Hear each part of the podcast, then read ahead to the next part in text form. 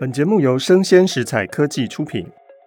Hello，欢迎一起今天遇到爱玲姐。我们上两集提到了留情，张爱玲在一九四五年发表的短篇小说。上次提到的是敦凤在杨老太太的房间里面聊天，聊得正起劲的时候呢，突然老虎灶通知杨老太太可以洗热水澡了，所以敦凤就一个人坐在房间里面。他听到了隔壁人家的电话铃远远的在响，铃铃铃铃铃铃的声音，就像是有千言万语说不出的焦急、求恳、迫切的戏剧。敦凤这个时候觉得这个铃声就像是米先生，像米先生的忧虑。这个忧虑，敦凤不想要懂得，也不要懂得。敦凤站起身，两手交握着。望着墙壁，一直听的那铃声。后来杨老太太出来一下子，敦凤就说：“隔壁的电话铃声，这里听得清清楚楚的。”杨老太太就说：“这房子本来就做得马虎，墙薄。墙薄的意思是不是在说这个房间里面，这个房间里面的人是不是都是薄情呢？”杨老太太又进到浴室里面去。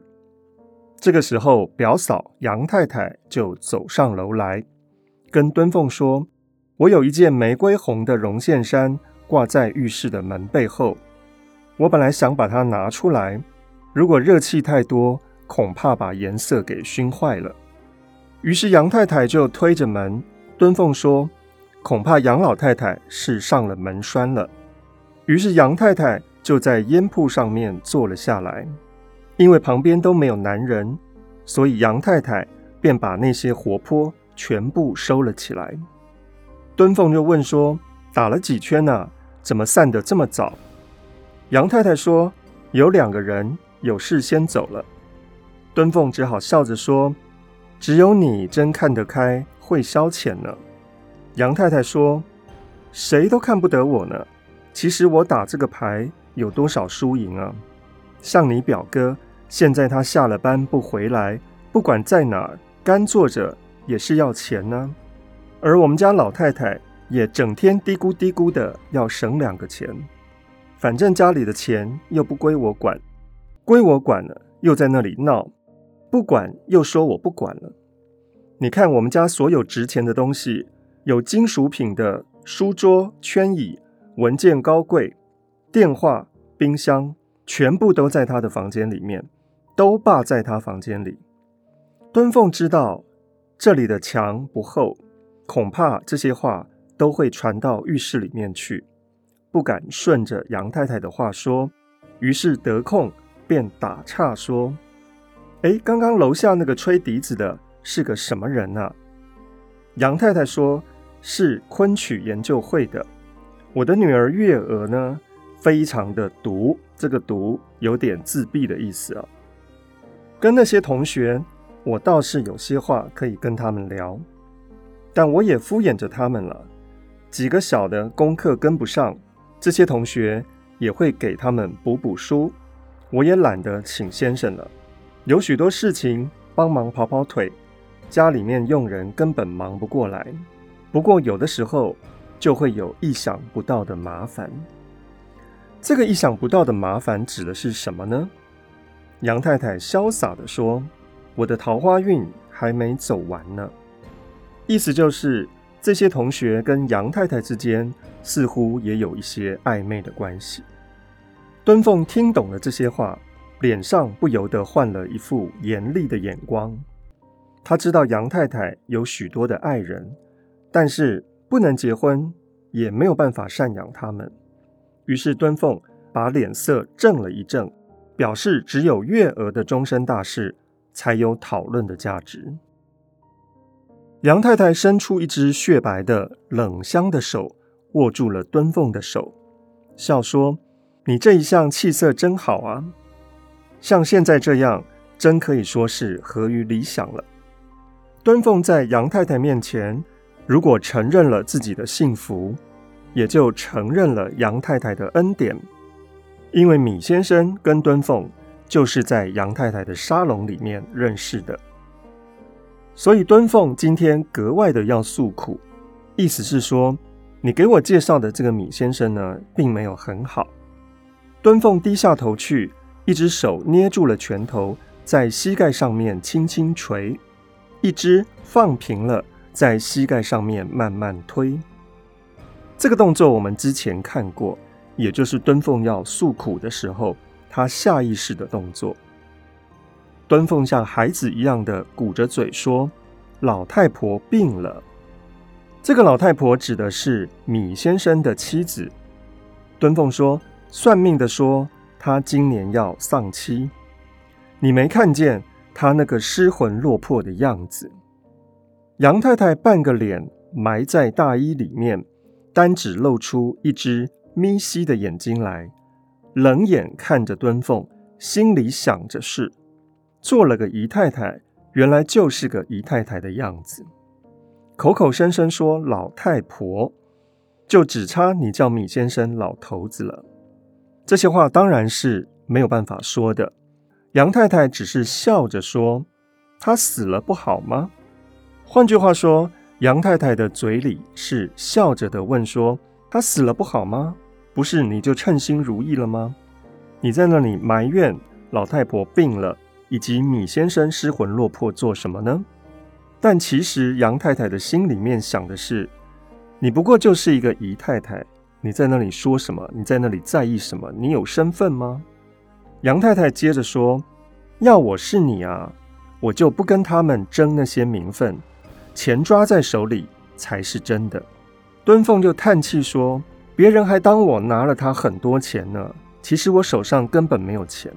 家里面的开销大，单指几个小孩子在内地读书就非常可观了。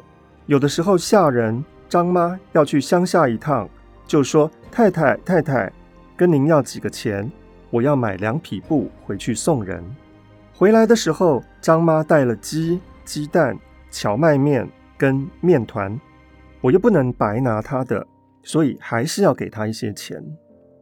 张妈一直就说：“太太太太。”米先生也是啊，一来就说：“你去问太太去。”这些太太太太不断的回荡在杨太太的耳朵里面。杨太太心里想：“你不过就是个姨太太啊，什么太太太太东太太西的，在那里自抬身价。”当然，这也是杨太太没有说出来的话。这个时候，米先生来了。敦凤在房里面，从大开的房门里面看见米先生走上楼梯，心里一阵欢喜，却假装诧异的样子说：“咦，你怎么又来了？”米先生说：“我也是路过，想来接你回去。”杨太太说：“你瞧，你瞧，米先生有多好啊，多周到啊，雨淋淋的还来接。”米先生拍了一下他身上的大衣，笑着说：“现在雨倒是不下了。”杨太太说：“再坐一会儿吧。”敦凤在旁边听着，嫌杨太太装腔作势，又嫌米先生那过分小心的口吻，就像怕自己又多了心。敦凤是非常多心的，他曾经也吃过米先生跟杨太太的醋，所以当然。敦凤在旁边看着呢，是有一些思虑的。他想说：“老实同你说，你再什么些也看不上这老头子。他真的同你有意思吗？”然而，对于杨太太，一直到现在，背后提起来都是牙痒痒的，一半也是因为没有新的妒忌的对象。对于老太婆，倒也不那么恨了。现在杨太太和米先生跟敦凤三个人坐在一间渐渐黑下去的房间里，敦凤又翻尸倒骨的把他那一点不成形的三角恋爱的回忆重温了一遍。张爱玲怎么样表现敦凤嫌弃杨太太呢？敦凤认为自己是胜利的，她端起了茶碗。在寒冷的亲戚人家捧了冷的茶，他完全的看不起杨太太。第一个是因为杨太太曾经跟米先生似乎有暧昧的关系；第二个是经济上面现在有高低的落差。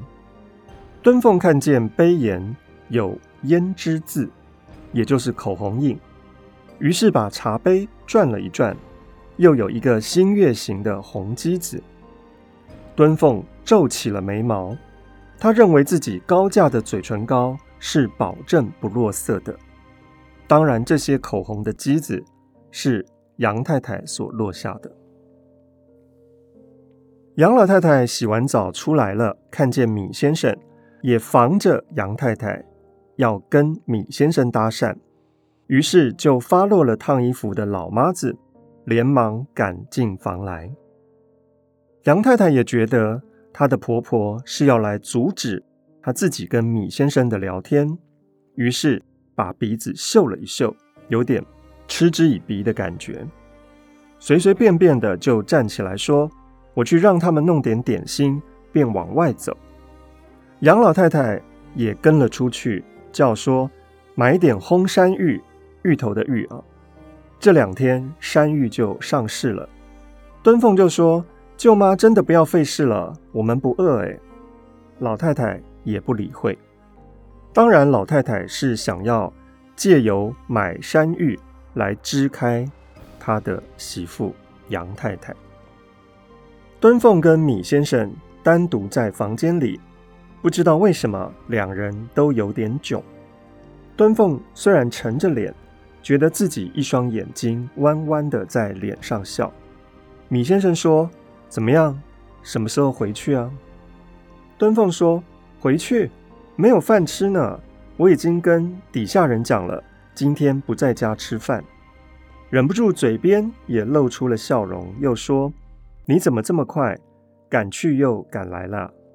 米先生都没有来得及回答，杨老太太、婆媳已经回到房中，大家说着话，吃起了烘山芋。一个小女孩一进来便说：“奶奶，你快看，天上有一道彩虹呢。”杨老太太把玻璃门开了一扇，大家就立在阳台上看。敦凤两只手捅在袖子里面，一阵哆嗦，说：“天晴了，更要冷了。现在不知道几度啊？”敦凤手里面拿着温度计，忽然听见隔壁房子的电话又响了起来。这个隔壁房间的电话，一方面表现的是。米先生对于敦凤的一头热，希望敦凤能够接话，能够拿起电话，能够维持这样的夫妻关系。但是敦凤没有办法接电话，因为敦凤觉得那不是他的电话，只是觉得这个电话声音非常的空，让整个的房间像是一个空房子。当然，张爱玲在暗示的是。这一场婚姻，终于隔壁有人接了这个电话，敦凤心里于是就一宽。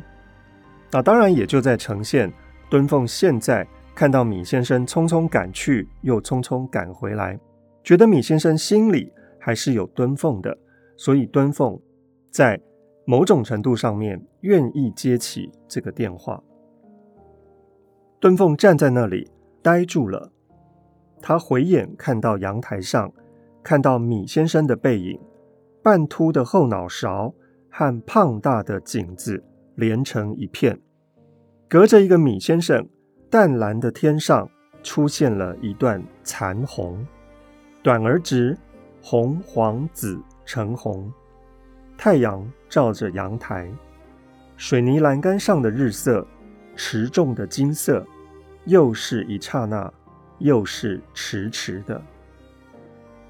张爱玲用彩虹来表现这段婚姻的虚幻、美好、永恒。这个残破的彩虹出现在阳台的前面，出现在大家的眼前，是不是就在象征所有的婚姻看上去都美好完满，但实际上都是残破不堪的呢？但是在这些残破当中，如果还有一丝丝的相知、守望，还有一丝丝的体贴了解，是不是大家也就得过且过？而这就是人生的样子呢？米先生这个时候仰脸看着彩虹，想起他的妻子快要死了，他觉得一生的大部分也就跟着死了。米先生跟米太太生活里面的悲伤、气恼都不算了，不算了。米先生看着彩虹，对于这个世界的爱不是爱，而是痛惜。敦凤自己穿上了大衣，把米先生的一条围巾给米先生送了过来，说：“围上吧，冷了。”一面说，一面抱歉的。向他的舅母、他的表嫂带笑看了一看，仿佛是说：“我还不都是为了钱，我照顾他，也是为了我自己打算呢。反正我们大家心里都明白。”米先生围上了围巾，笑说：“我们也应该走了，吃也吃了，喝也喝了。”于是他们告辞出来，走到弄堂里面，楼底下的干地上。不知道是谁放在那里一只小风炉，咕嘟咕嘟冒着白烟，像一个活的东西，在那空荡荡的弄堂里面，猛一看，几乎要当它是一只狗或者是一个小孩。出了弄堂，街上行人稀少，像一个大清早。这一带都是淡黄的粉墙，因为潮湿，所以发黑了。沿街都种着小杨梧桐，一树的黄叶子，就像迎春花开得烂漫。一棵一棵小黄树，映着墨灰的墙，格外的鲜艳。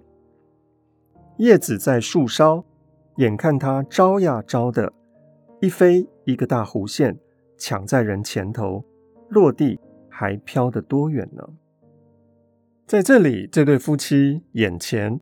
出现了一个小风炉，以及他们看到了街上的梧桐叶子在眼前飘落。这两个意象形成了一组对照：风炉里面的烟往上升腾，而梧桐的叶子往下落。风炉被看成是活的，像一只狗、一个小孩；而叶子是远离了树干，它是死了。干地上的风炉，以及潮湿的墙，也形成了干湿之间死亡跟生存的对照。而烟的白色跟墙的黑色，在颜色上面呢，也呈现了一组对照。处处都是对照，这也许就是婚姻吧。你弄不太清楚，它到底是活的还是死的，它是往上升的还是往下落的。它是中还是西？它是干还是湿？也许我们根本不需要去搞清楚。张爱玲说：“生在这世上，没有一样感情不是千疮百孔的。”然而，敦凤跟米先生在回家的路上还是相爱着，踏着落花一样的落叶一路行来。敦凤想着。等一下，经过邮局的对面，不要忘了告诉米先生关于那只鹦鹉。这篇小说就在这对夫妻回家的路上结束了。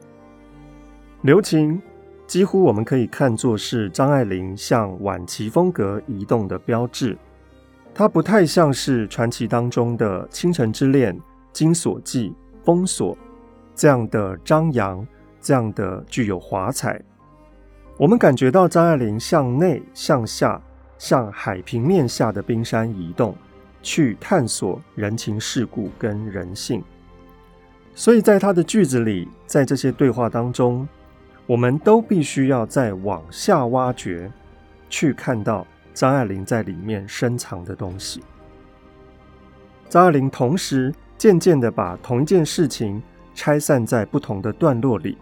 由读者自己去参与组建的过程。这些对话看似家常无味，这些描述其实也没发生什么大事。但是在我们生活的过程当中呢，总会觉得啊，那个是别人的地雷，我们要绕过去，我们必须要拐弯，所以对话当中有许多的打岔、断裂、接不上头，或者是立刻转话题。当然，如果继续的话，会造成很多很多的难堪、尴尬。人物是需要技巧智慧的，人物是需要知道人情世故的，所以这篇小说的人味特别的浮现。刘擎的名句就是最后的：“生在这世上，没有一样感情不是千疮百孔的。”如果真是这样的话，既然大家的感情都是千疮百孔的，那么因为相知，所以懂得；因为懂得，所以慈悲，就是人世间最难得的事情了。就像是《倾城之恋》的白流苏跟范柳原，他们睡在床上，即使都知道彼此是没有爱的，但是外面的炮火频人，即使没有爱，那又如何呢？仅仅是一刹那的了解，就可以让这对夫妻活个十年八年的。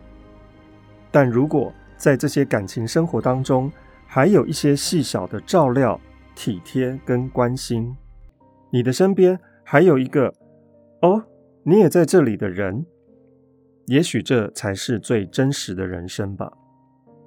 留情里面没有荡气回肠、轰轰烈烈的爱情。不过就是老少配，六十岁的米金瑶搭配了三十六岁的敦凤，可能更多的是因为敦凤想要找一个经济的保障，所以嫁给了米先生。那米先生也不是特别的好看，所以敦凤在心里面总觉得是有点遗憾的。这个故事有的就是软弱的平凡跟尴尬的不和谐。也就是这些软弱的平凡人在支撑着整个时代，这也许就是张爱玲觉得最美的东西。你看那边有一只鹦鹉，你看那个山好漂亮，你看，你看那个人，你看那个火炉的烟，在你的身边，如果有一个可以跟你分享生活的人，那你又何必在意生命当中的千疮百孔呢？留情，我们就介绍到这边。希望我们以后还有机会再一起遇到艾琳姐。拜拜。